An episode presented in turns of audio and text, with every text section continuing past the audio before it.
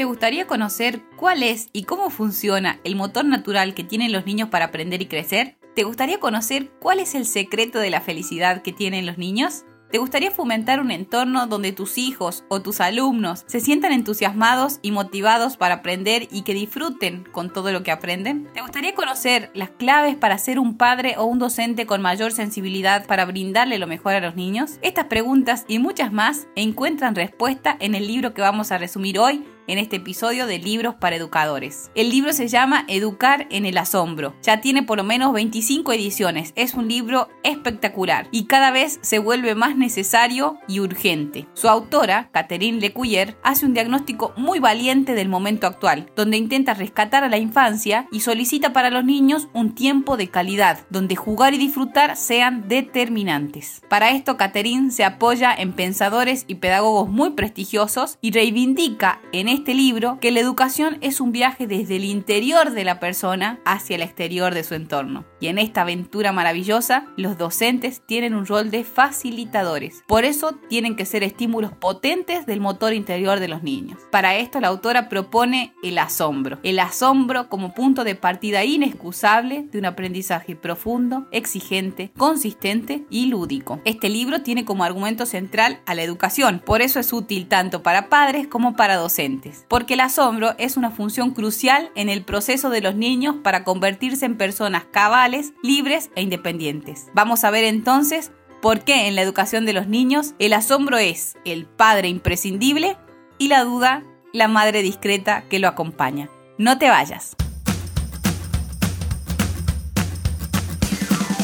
Bienvenidos al podcast Libros para Educadores un podcast pensado especialmente para padres, docentes y para cualquier persona que tenga una profesión relacionada con la infancia o la educación. Si queremos impactar como educadores y dejar un mejor legado, antes tenemos que formarnos, aprender para enseñar.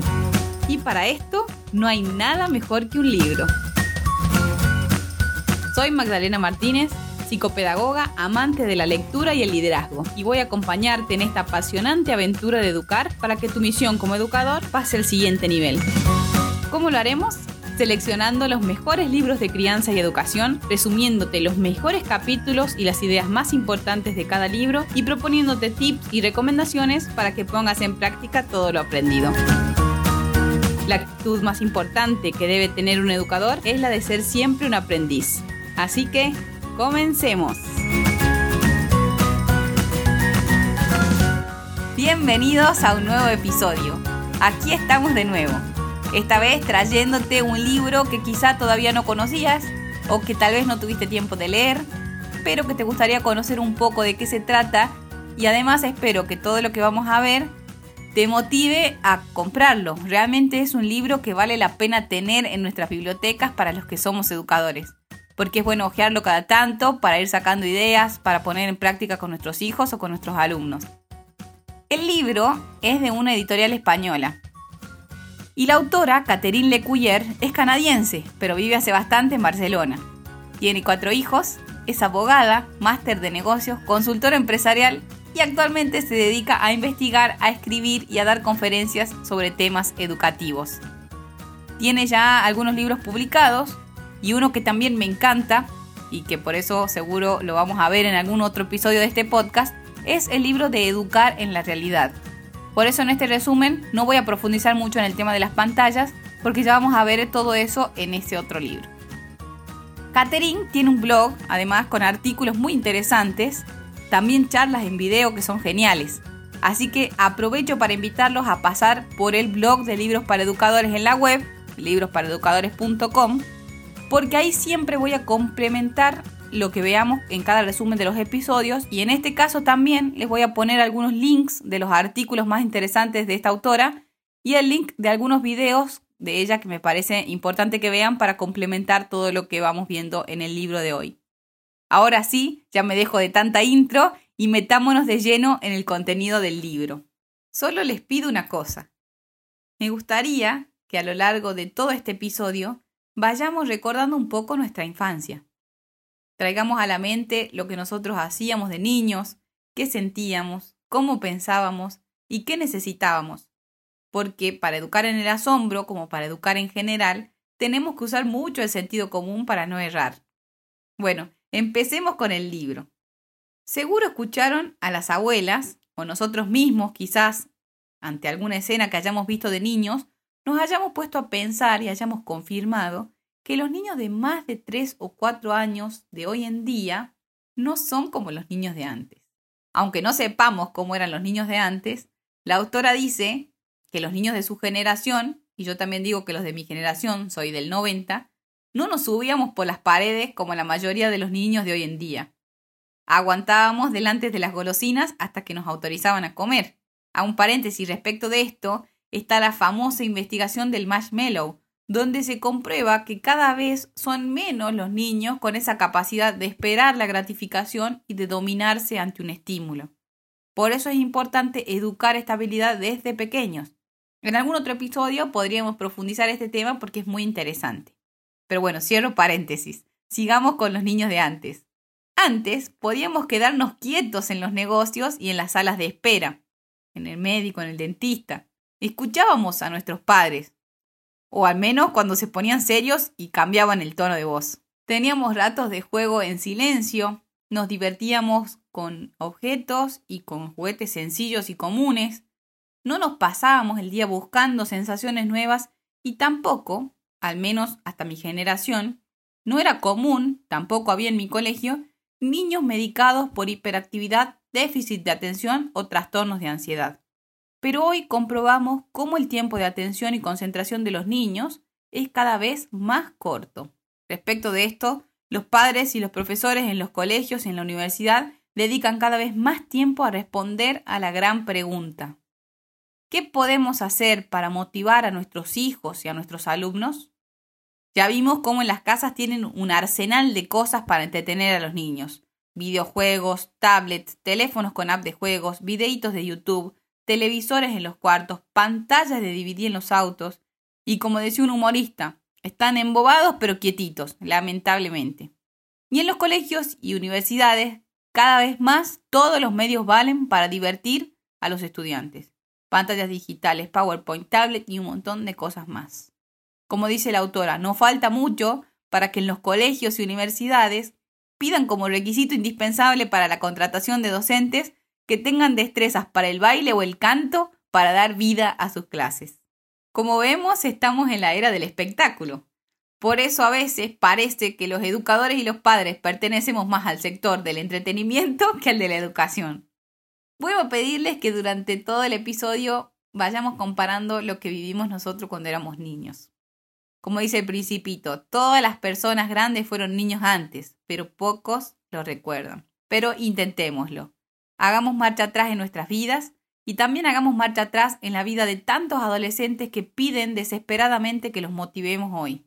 Y hagamos marcha atrás en la vida de tantos niños que cada vez desde más chiquitos se aburren con el silencio y con el ritmo lento de las cosas, porque son víctimas de la tiranía del sobreestímulo y de la inmediatez, porque están expuestos a una cantidad enorme de estímulos, sobre todo en las pantallas, que no encuentran en la vida real tampoco lo encuentran en la naturaleza y por eso se aburren y por eso protestan de diferentes maneras, porque no les estamos dando lo que necesitan según su naturaleza. La naturaleza nunca perdona cuando vamos en contra de la esencia de las cosas. Por eso es muy importante en educación conocer cómo es la naturaleza de los niños, cómo aprenden, cuál es el motor de los niños, cómo se los motiva y qué necesitan. Por ejemplo, los niños pequeños no necesitan que los motivemos a priori. ¿O acaso los adolescentes pedían a sus madres que los motiven para aprender a hablar, para gatear hasta los enchufes, para pararse y tirar del mantel, para jugar o para dar sus primeros pasos? ¿Acaso los niños que hoy tienen 5 años, por ejemplo, necesitaban algo más que el ruido del viento en las hojas de los árboles, o el descubrimiento de su propia sombra, o algo más que un cuento de su madre para fascinarse? A propósito del viento en las hojas, nos acordábamos el otro día con una de mis hermanas que ella soñaba con ser cantante y que los días de viento le encantaba salir a la galería porque el viento cuando chocaba en las hojas de los árboles hacía el ruido de una ovación del público. Entonces ella salía a cantar porque el viento sonaba como si era todo un estadio aplaudiendo lo que ella, lo que ella hacía. Pensemos también en el Día de los Reyes Magos ¿Con qué juegan más los niños desde los 6 meses a los 2 años? Gatean y juegan con el moño del papel de regalo o con el mismo papel de regalo si es brillante. El juguete se queda en segundo plano. O también corren persiguiendo el globo que les ponen en el manubrio de la bicicleta que les regalaron los reyes y gritan sorprendidos que los reyes se tomaron toda el agua y que los camellos se comieron todo el pasto. Quienes tienen hijos chicos seguramente vivieron varias veces esta escena cuando los están llevando, por ejemplo, a la escuela. Y generalmente siempre van a las apuradas. Y ellos ven un objeto insignificante pero brillante en el camino y se paran y les dicen, Espera, mamá, mira esto. Y seguro reciben como respuesta, apúrate que no tenemos tiempo o que llegamos tarde. Si nos fijamos bien, vamos a comprobar que los niños pequeños tienen un sentido del asombro impresionante ante las cosas pequeñas, ante los detalles que son parte de lo cotidiano. Por ejemplo, el ruido y el brillo del papel de regalo, la espuma del baño que se le queda pegada en los deditos, las cosquillas que le hacen las patitas de una hormiga o de un insecto en la palma de la mano, o lo brillante de un objeto que encuentran en la calle. Este sentido del asombro del niño es precisamente lo que le lleva a descubrir el mundo. Es la motivación interna del niño. Es su estimulación temprana natural.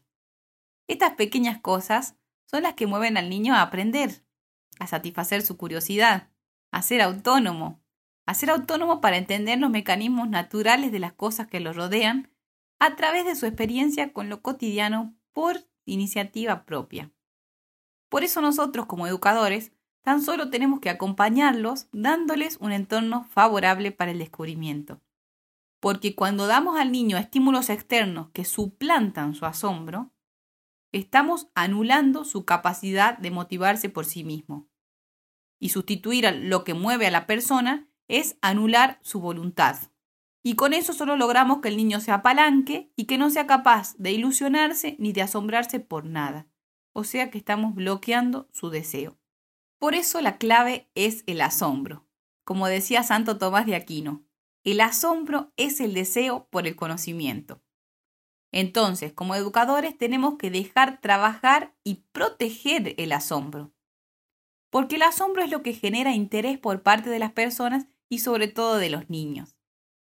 Veamos un poco más en profundidad qué es el asombro, porque es importante tener esto claro antes de seguir avanzando. Dijimos que el motor de la motivación de los niños es el asombro. Y como dice una hermosa frase de Chesterton, en cada niño todas las cosas del mundo son hechas de nuevo y el universo se pone de nuevo a prueba. Pero ¿por qué los niños se asombran ante la realidad? ¿Qué es lo que hace que se asombren ante los que les rodea? Y de la mano de la autora vamos a intentar desmenuzar con ejemplos prácticos el mecanismo del asombro para entenderlo mejor. Dice Catherine que los niños tienen una capacidad impresionante para pensar en cosas imposibles. Por ejemplo, hacen preguntas como estas. Mamá, ¿por qué no llueve para arriba? ¿Por qué las abejas no producen dulce de leche en vez de miel? ¿Por qué las hormigas no son perezosas? Estas preguntas, como dice la autora, nos ponen incómodos por varias razones porque no tenemos tiempo para perder con semejantes ocurrencias, porque no son preguntas útiles, porque qué importa de dónde venga el dulce de leche y quién lo hace y cómo lo hace. También solemos inquietarnos porque nuestro hijo pensamos está perdiendo el tiempo en vez de hacer cosas que son realmente importantes o productivas. Además pensamos que los niños piden una explicación a algo que no tiene explicación. O peor, pensamos que quieren cambiar el orden establecido de las cosas. Algunos hasta se preocupan. ¿Será normal mi hijo? ¿Cómo se le pueden ocurrir estas ideas? ¿Quién le habrá metido eso en la cabeza? ¿Será que tiene demasiado tiempo libre y por eso empieza con estas cosas raras? Pero tranquilos, cuando sus hijos de dos, tres o cuatro años los bombardean con preguntas que les pueden parecer ilógicas, no les están pidiendo ni reclamando una respuesta. No quieren cambiar el orden establecido de las cosas. Simplemente esa es su manera de admirarse ante una realidad que es, pero que simplemente podría no haber sido. Y les digo algo más. Platón decía que el asombro es el principio de la filosofía. Así que cuando estas preguntas imposibles surgen de las cabecitas de sus hijos, significa que están filosofando. Sí, los niños filosofan.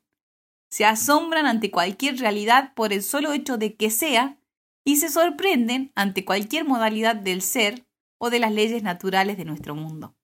Como decía también Chesterton, en cada una de estas deliciosas cabezas se estrena el universo como en el séptimo día de la creación.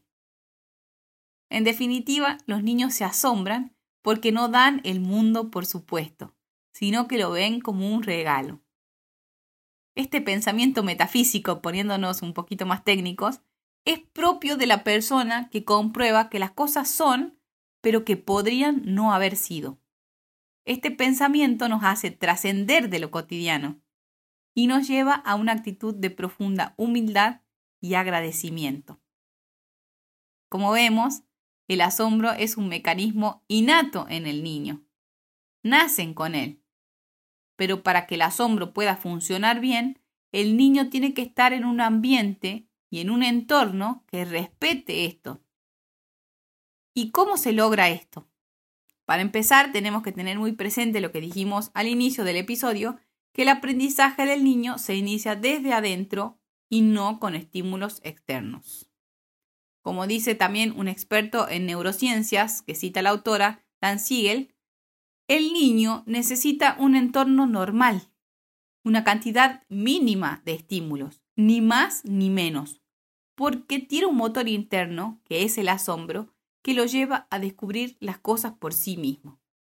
Mal que les pueda pesar a muchos, el protagonista de la educación no es el método que se usa, tampoco la cantidad de estímulos, ni siquiera el educador. Como decía María Montessori, el niño es el protagonista de su educación. Pero no cantemos victoria para desentendernos, porque a pesar de esto, sí es muy importante la relación del niño con su principal cuidador, porque el cuidador, en la base de la exploración, hace de intermediario entre el niño y la realidad. Entonces, si la relación con el cuidador es segura, el niño va a ir cada vez más lejos para explorar. Pero si no hay un vínculo de confianza entre el niño y sus padres, por ejemplo, el niño va a ser inseguro y no va a explorar lo que le rodea con seguridad.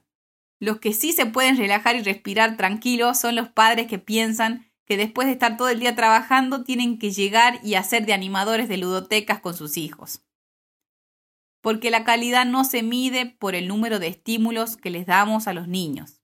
Solo con estar y establecer un vínculo con ellos, por ejemplo, dándole la mamadera o dándole la comida, mirarlo, hablarle suavemente, sonreírle, acariciarlo, ya con esto es suficiente. Un niño de seis meses ya tiene bastante con mirarse las manos. No necesita muñecos que hablen, ni móviles giratorios en la cuna, ni música para dormirlo cada noche. Por ejemplo, un niño de nueve meses le encanta arrancar el pasto y metérselo a la boca. A un niño de doce meses le alcanza con que su papá se esconda y aparezca por sorpresa varias veces desde el marco de la puerta. También con estirar el brazo para alcanzar el estante con latas de comida de la cocina o de la despensa. Como decía una vez más el genio de Chesterton, cuando somos muy niños, no necesitamos cuentos de hadas, sino simplemente cuentos. La vida es de por sí bastante interesante. A un niño de 7 años puede emocionarle que Perico, al abrir la puerta, se encuentre con un dragón. Pero a un niño de 3 años le emociona ya bastante que Perico abra la puerta. Qué es cierto, ¿no? Y qué fácil nos olvidamos de estas cosas. Por eso vamos a profundizar un poquito más en el tema que la autora trata en uno de los capítulos del libro, y es sobre las consecuencias de la sobreestimulación.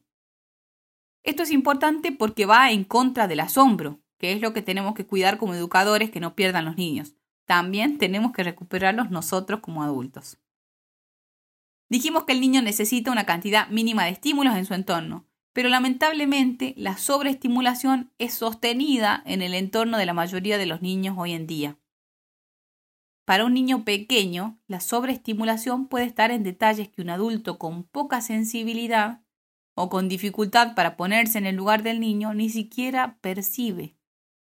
Por ejemplo, la cantidad de estímulos por segundo de las pantallas con dibujitos es impresionante. Luces intermitentes, cambios de imagen, movimientos rápidos, cortes de imágenes. Y todo eso para el cerebro del niño en pleno desarrollo es sobreestimulante y puede tener efectos adversos. Ya hay estudios que comprueban lo nocivo del uso de pantallas, televisión, celulares, tablets y cómo esto se relaciona directamente con la poca capacidad de atención que tienen los niños que están expuestos a las pantallas y también con muchos problemas de aprendizaje.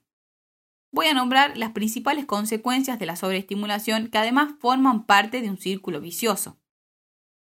Lo principal es que la sobreestimulación sustituye el motor interno del niño y anula su sentido del asombro, de creatividad y de imaginación. Esto para un niño es grave. El niño después que pasa rápido la sensación de euforia con ese estímulo, se apalanca, se vuelve pasivo, no tiene iniciativas, se aburre y deja que lo invada la pereza mental. Y esta apatía no es una apatía quieta, todo lo contrario, es una apatía inquieta, porque el niño está acostumbrado, en realidad más que acostumbrado ya es adicto, al ruido de fondo de la sobreestimulación. Entonces obviamente quiere más y más y cada vez necesita mayor nivel de estímulo y de ruido. Por eso, el niño se vuelve hiperactivo, nervioso, quiere llamar la atención. ¿Y cómo llama la atención? Yendo en contra de los límites y violando las normas. Necesita buscar sensaciones nuevas y también entretenimientos que sean más intensos para aliviar su adicción al sobreestímulo. Y solo se tranquiliza como cuando lo encuentra, como un fumador ansioso que encuentra sus cigarrillos. Esa es la razón, por ejemplo, de que un recién nacido sobreestimulado solo se duerma si lo paseamos en el coche o si lo acunamos moviéndolo debajo del extractor de la cocina.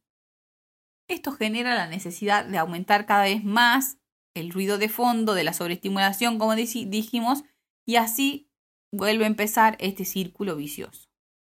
No hace falta que detalle cómo la industria del entretenimiento y de la telecomunicación le dan esos sobreestímulos que necesita con contenidos cada vez más agresivos, más espantosos y rápidos, no solo en las pantallas y en los videojuegos, también en los libros.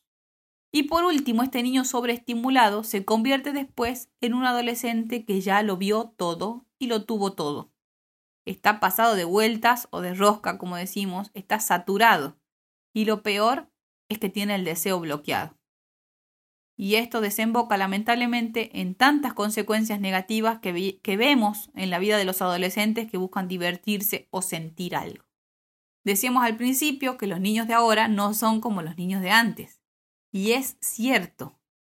Pero la naturaleza del niño no cambió. Los niños son niños y van a seguir siendo niños siempre.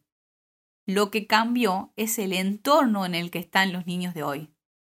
Un entorno que los somete a unos estímulos que no los dejan disfrutar, por ejemplo, de una película lenta. Antes, el entorno inmediato del niño se solía adaptar a su ritmo y a sus necesidades. En cambio ahora es el niño el que se tiene que adaptar al ritmo frenético de un entorno que produce cada vez más estímulos.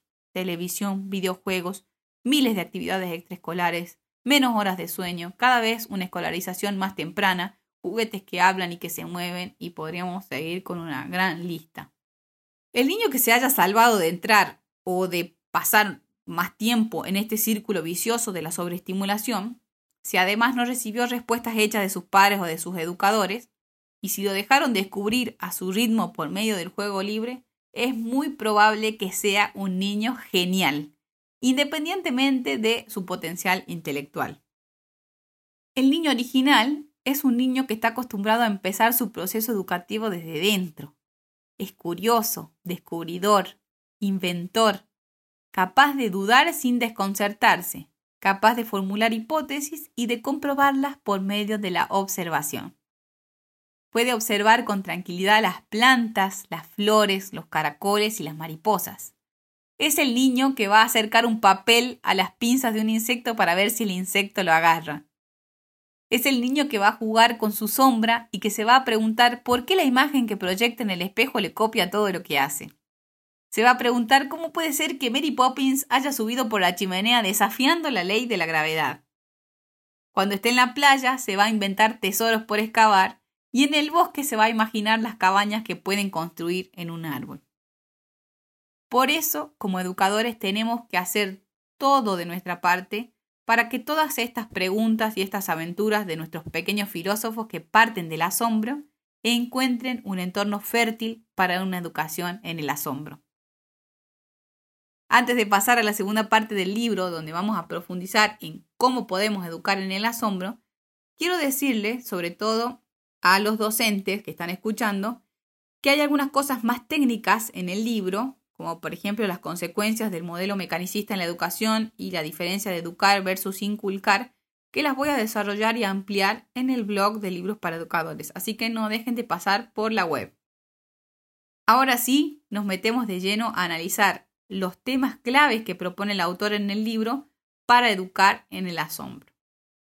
Vamos a hablar sobre la importancia del juego libre, sobre lo importante de poner límites y de hacer respetar los límites, sobre la aliada esencial que es la naturaleza para educar en el asombro, sobre lo necesario que es respetar el ritmo de los niños, sobre lo nocivo de la hipereducación, sobre la gravedad de la reducción de la infancia y también sobre el sentido del misterio. Pero vamos por parte. Empecemos con el juego libre. El juego es la actividad por excelencia por la que los niños aprenden movidos por el asombro. Y la invención a través del juego es especialmente importante en el buen desarrollo de un niño. Y los niños chiquitos son naturalmente inventivos. Es importante por eso que los juegos que elijamos para los niños en lo posible no tengan ni pilas ni botones, porque las pilas tienen que nacer desde dentro del niño. No es el juego el que tiene que funcionar, sino que es el niño el que se tiene que poner en marcha a través del juego. El niño tiene que tener espacio para pensar sin recibir todo siempre ya masticado. En este sentido es bueno que las preguntas que nos hacen los hijos o los alumnos a veces se queden sin respuestas. Por ejemplo, respondiéndoles, ¿y vos qué crees? ¿Y vos qué pensás? Si el niño se pone incómodo o nervioso con esta respuesta, significa que perdió la capacidad de imaginar, de pensar por sí mismo y de soñar. Pero si sonríe tranquilo y se pierde en la luna de Valencia, entonces podemos estar contentos de que acompañamos al niño en un proceso de pensamiento autónomo. El juego se entiende aquí en el sentido de disfrutar haciendo una tarea por la que, porque la hacen con el corazón, le ponen imaginación, creatividad, la interiorizan y la hacen suya. Como por ejemplo el niño que se pasa horas callado, concentrado, haciendo tortas o castillos con la arena fina, el agua y las piedritas en la orilla del mar. O como el niño que construye cabañas o carpas con sábanas entre los muebles del comedor. Hace unos días me puse muy contenta cuando una mamá me mandó una foto donde su hija de 7 años con las amigas habían armado una carpa con sábanas en medio del comedor. Yo lo hacía cuando era chica con mis hermanas y me encanta ver cuando otros niños lo hacen.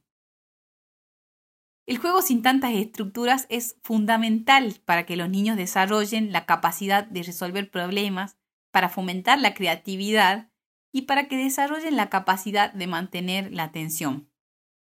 Las actividades muy estructuradas o en la que la disciplina tiene prioridad sobre la invención y el descubrimiento encasillan a los niños pequeños, ya sea en un estado de aburrimiento, cuando la tarea es demasiado fácil para sus capacidades porque no hay un desafío, entonces se pierde la motivación, o los llevan a un estado de ansiedad, cuando la tarea ya es demasiado difícil para sus capacidades y hace que se sientan frustrados e incapaces.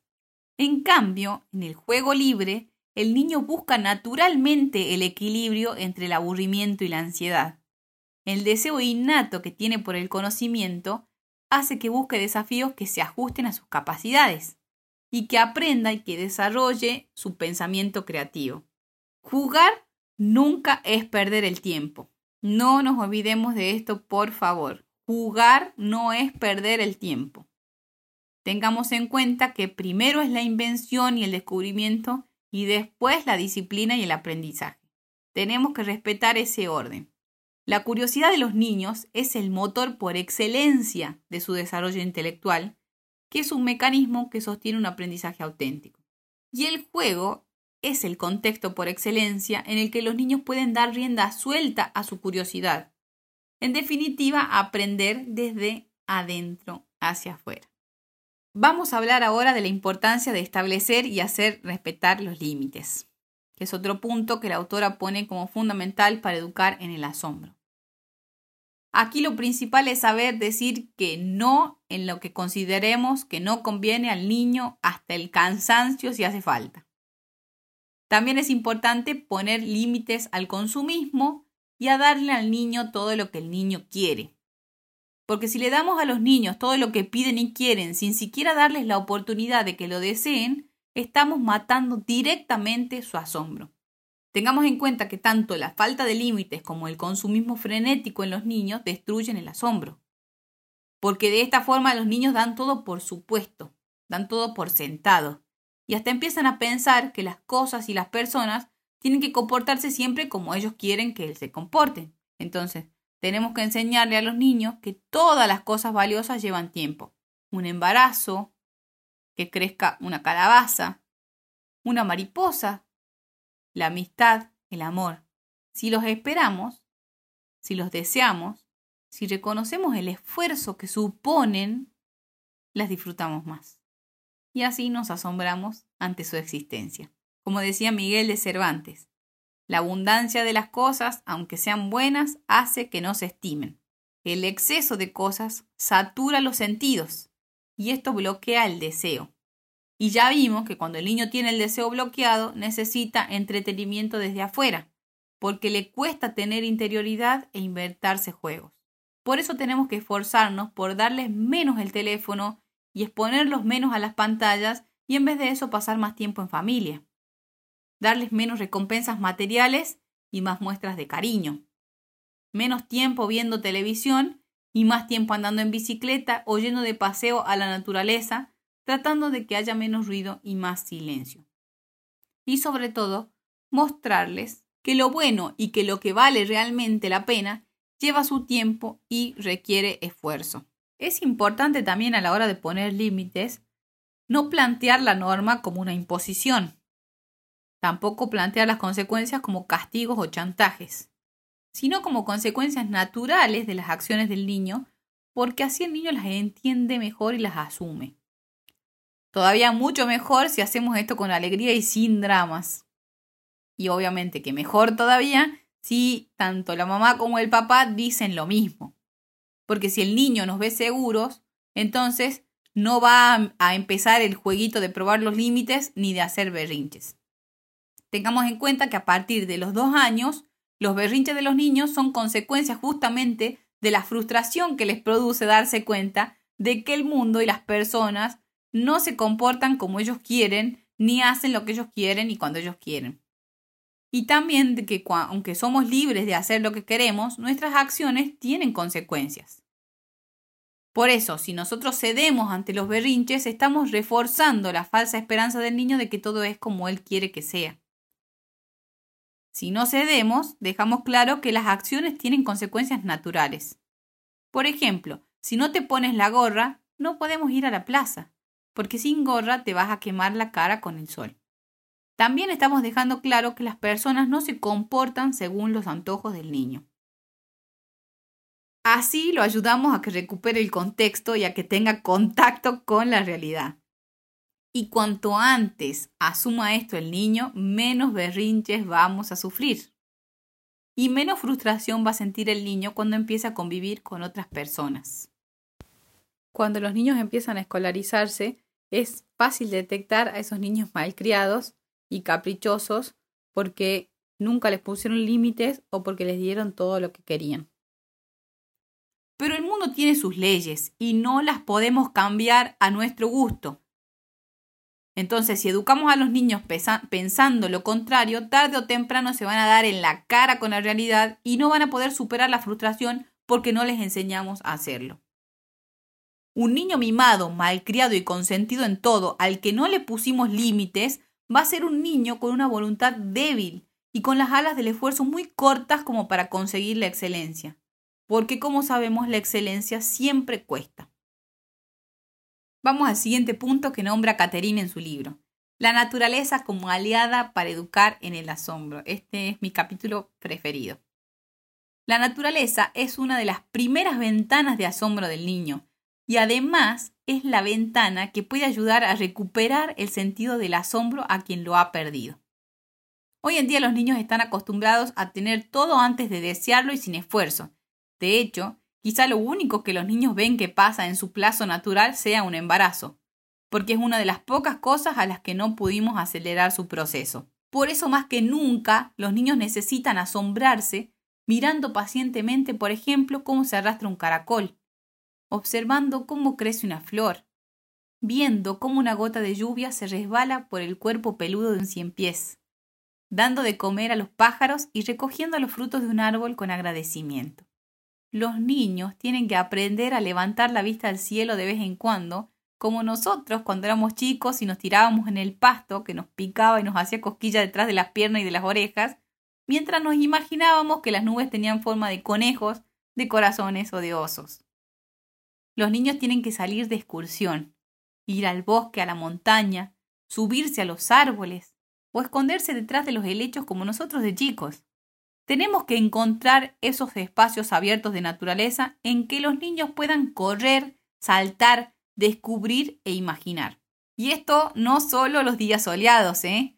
también los días lluviosos, porque los días lluviosos, el olor, los colores, la vegetación y los habitantes del ecosistema que se dejan ver son distintos. Tal vez estas cosas no se nos hayan ocurrido porque pensábamos que no es seguro o porque nos da miedo que se caigan de un árbol o porque se van a ensuciar la ropa nueva o porque se pueden pinchar con los arbustos o porque pensamos que el contacto con las flores les puede despertar una alergia o porque creemos que pasear bajo la lluvia les va a provocar un resfrío. Pareciera que la naturaleza les da miedo a los padres y este miedo se lo transmiten a los hijos. ¿O por qué los niños de hoy en día se ponen a correr asustados cuando les cae una gota en vez de desesperarse por salir a mojarse y chapotear en la lluvia? ¿Por qué los niños le tienen miedo al frío?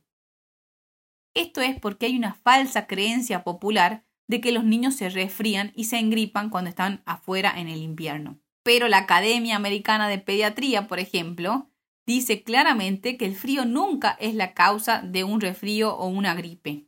También dice que si los resfríos y las gripes son más comunes en invierno, es justamente porque los niños no salen de sus aulas donde no circula el aire y están en contacto entre ellos, y por eso se favorece la transmisión del virus, pero no es por salir al frío. Así que para combatir el resfrío y la gripe, y de paso tener niños más resistentes a la frustración y a la dificultad, tendríamos que dejarlos correr al aire libre pisando los charcos con sus botas de lluvia obviamente bien abrigados, pero dejarlos salir. Los niños tienen una afinidad natural hacia la naturaleza. Como dice muy poéticamente Rachel Carson, muchos niños, quizás porque ellos mismos son pequeños y están más cerca del suelo que nosotros, se dan cuenta y disfrutan con lo pequeño y con lo que pasa desapercibido. Quizás por esto es fácil compartir con ellos la belleza que nos solemos perder porque miramos demasiado rápido viendo el todo y no las partes. Algunas de las obras más exquisitas de la naturaleza están a una escala de miniatura, como sabe quien haya mirado un copo de nieve a través de una lupa. Dan ganas de suspirar realmente con todo esto, ¿no? La naturaleza hace que los niños sean capaces de mantener la atención durante horas mirando las plantas, los insectos y jugando con el barro y con el agua. De hecho, hay estudios recientes que demuestran que el juego en entornos naturales reduce los síntomas de déficit de atención en algunos niños. Lo genial es que la naturaleza permite a los niños encontrarse con la realidad en estado puro y les enseña que las cosas no son inmediatas y que lo bueno y que lo bello lleva su tiempo. Esto ayuda a que sean personas capaces de controlar su impulsividad, que sean fuertes, pacientes y capaces de aguantar ahora con menos para tener después más. Algo que es raro de ver en los niños y en los jóvenes de hoy. La naturaleza, en definitiva, tiene un papel más importante del que nos podemos imaginar en el proceso de aprendizaje de nuestros hijos y de nuestros alumnos. Veamos ahora otro de los puntos claves para educar en el asombro que están en el libro y es respetar el ritmo de los niños. Atender los ritmos y las necesidades básicas de los hijos es clave para que tengan un buen desarrollo. El niño tiene un reloj interno y él mismo, no lo que él pide, sino lo que pide su naturaleza, es la medida de lo que necesita, no el horario que llevamos nosotros. Porque desde nuestro punto de vista los niños son lentos, lentos como tortugas, lentos para vestirse, lentos para obedecer, lentos para entender. ¿Cuántas veces les decimos, cuántas veces te dije que tal cosa? También son lentos para comer, lentos para caminar, son tan lentos. Y en el libro la autora cuenta una escena de una nena que es genial, yo siempre lo cuento cuando hablo con algunos papás sobre este tema, donde la nena le dice a su mamá, Mamá, cuando estaba en el auto, ¿dónde tenía que estar? ¿Qué quieres decir, Elisa? le responde la madre. Y bueno, cuando llegamos a casa a la tarde me decís que tendría que estar haciendo mis deberes. Cuando hago mis deberes me decís que tendría que estar bañándome. Cuando salgo de bañarme me decís que tendría que estar cenando. Cuando ceno me decís que tendría que estar en la cama. Entonces, cuando estaba en el auto, ¿dónde tenía que estar? Esta escena nos resulta graciosa, pero tiene mucho de verdad. Nosotros vemos lentos a los niños porque comparamos su ritmo con el nuestro porque nosotros tendemos a vivir en el después. Nos pasamos toda la vida corriendo hacia metas sin saber bien a dónde vamos realmente. En cambio, ellos viven y disfrutan el momento presente. La autora grafica esto también con otra escena de una familia que estaba varada por el tráfico en la ruta mientras iban de vacaciones. Qué mala suerte, no te puedo creer, estamos prácticamente parados, dice el papá renegando porque estaban en una fila de varios kilómetros mientras iban a un hotel lujoso con pileta, tenis, ping-pong, excelente vista, buen servicio, gastronomía de primera para pasar el fin de semana. ¿Qué es eso? pregunta Pablo señalando un gran campo de amapolas desde la ventanilla del auto. Son amapolas. ¿Y eso? vuelve a preguntar Pablo. Es trigo, dice el papá, que no podía disimular su gran frustración por la situación. Después de haber pasado el fin de semana en el hotel, ya en el camino de vuelta a la casa, el papá les pregunta a los hijos qué es lo que más les había gustado del fin de semana, si la pileta, el ping-pong, la playa, la vista o el hotel. Y Pablo respondió, el trigo y las amapolas. Los niños viven el presente con una intensidad increíble. No viven para cumplir obligaciones, no piensan en términos de horarios o de listas de cosas por hacer y tachar. No están añorando el pasado, no entienden el concepto de ahorro del tiempo, y no viven como nosotros en la ojalarería. Ojalá esto, ojalá pasara esto otro. Ellos disfrutan del momento. Sin saberlo, ellos entienden perfecto esta frase de Carlos Andrew. La felicidad nunca está en el cuándo, está en el mientras. Por eso los niños tienen la clave de la felicidad. Vivir con intensidad y asombro cada momento del presente cuánto tenemos que aprender de los niños, ¿no? Y si nos pusiéramos en la piel de un niño de cuatro años, espero poder terminar de leer este fragmento sin llorar, pero lo que observaríamos sería lo siguiente. Mi padre me mueve el hombro mientras estoy profundamente dormido y todavía es muy oscuro fuera. Quisiera acurrucarme en sus brazos mientras ocurre suavemente el despertar como hago los domingos en casa de la abuela después de la siesta de la tarde, pero no es posible. Me saca de la cama y me empieza a vestir a toda velocidad repitiendo sin parar, tenés que ser más autónomo. No sé lo que quiere decir autónomo.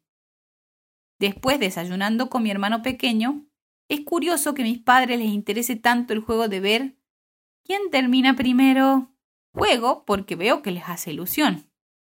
Mientras jugamos al juego, veo que se queman los labios con el café y se atragantan con la tostada mirando a cada rato el reloj.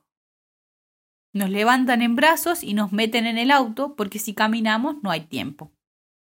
Nos llevan a nuestras clases corriendo, a veces porque nos dicen voy a llegar tarde al trabajo, otras porque dicen estoy estacionado en doble fila. No sé lo que quiere decir doble fila. Por cada paso que da mi padre tengo que dar tres, porque tengo las piernas más cortas. Una vez le dije a mis padres que tenía ganas de hacer pipí en el auto mientras íbamos al colegio, y se enojaron muchísimo. No sé por qué. ¿Es malo tener ganas de hacer pipí? Pero lo peor fue un día que mi madre se enteró de que tenía fiebre antes de subirme al auto. Mis padres se llevaron las manos a la cabeza y hubo un momento de silencio bastante largo. Me dieron un remedio y me llevaron al colegio. A media mañana llamó mi maestra a mi mamá. Mi tía me fue a buscar y me dejó en casa de la abuela. Entonces estaba muy contento porque mi abuela me cuidó. Qué triste y qué común son estas escenas en la vida de muchos niños. ¿Cuánto tenemos para reflexionar como adultos? Como decía el principito, los niños tienen que ser muy indulgentes con las personas grandes. ¿Cuán cierto es esto?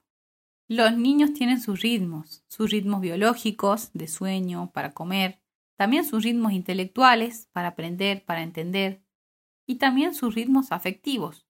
Necesitan abrazos, necesitan sentirse escuchados, que los miren con compasión, con cariño, y sus ritmos no son los nuestros. Espero que nos haya quedado claro. Por eso tenemos que respetar sus ritmos y eso también incluye respetar las etapas de su desarrollo sin adelantarlas. Porque educar en el asombro también es incompatible con la hipereducación, con esa obsesión por adelantar las etapas cognitivas y afectivas del niño para que sea un super niño. Ya está comprobado científicamente que no se consiguen mejores resultados adelantando las edades y la cantidad de estímulos.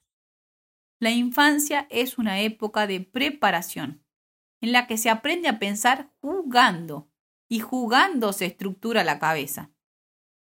Si los niños no viven bien su infancia, es muy probable que tengan problemas en el paso a la edad adulta, como dice el autor del libro El síndrome de Peter Pan, el hombre que nunca crece.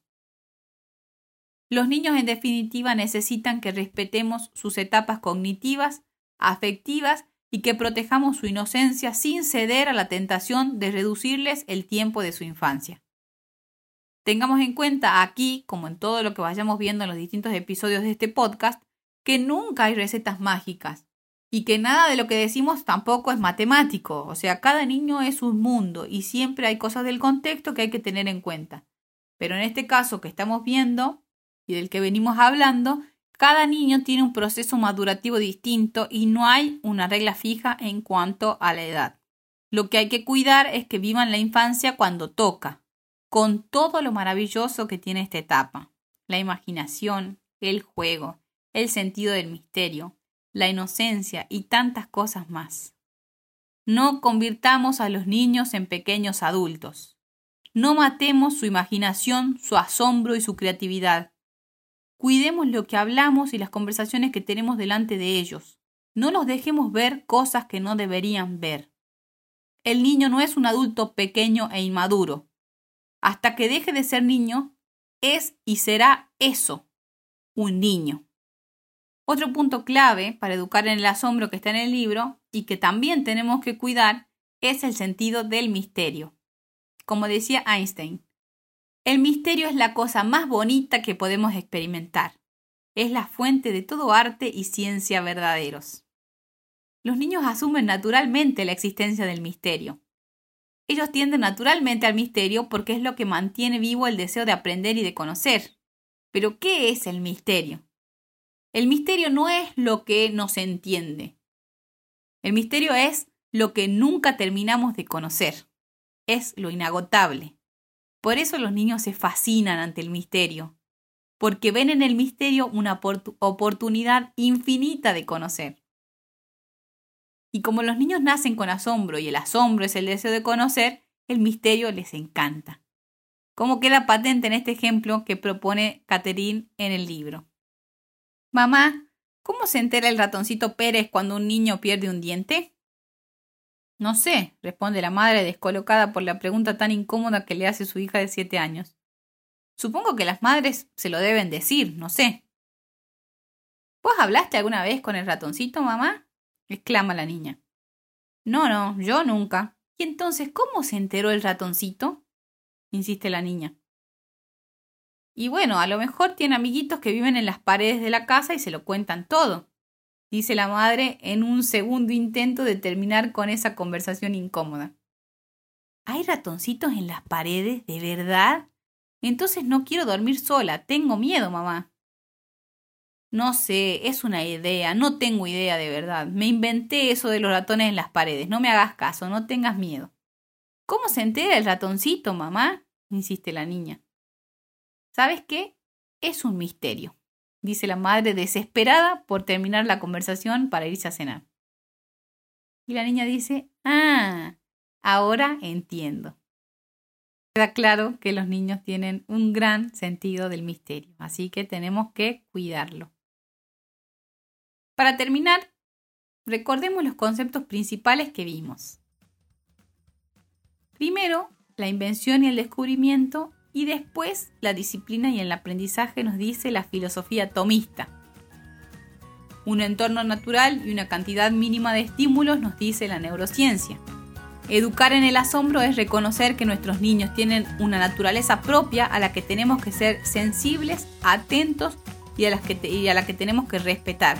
Como dice una frase, Dios perdona siempre, los hombres a veces, pero la naturaleza maltratada no perdona nunca. El niño es el protagonista de su educación, no necesita que lo estimulemos desde afuera hacia adentro. El niño descubre a través del asombro, y el asombro es lo que le hace desear el conocimiento y esto lo motiva a actuar.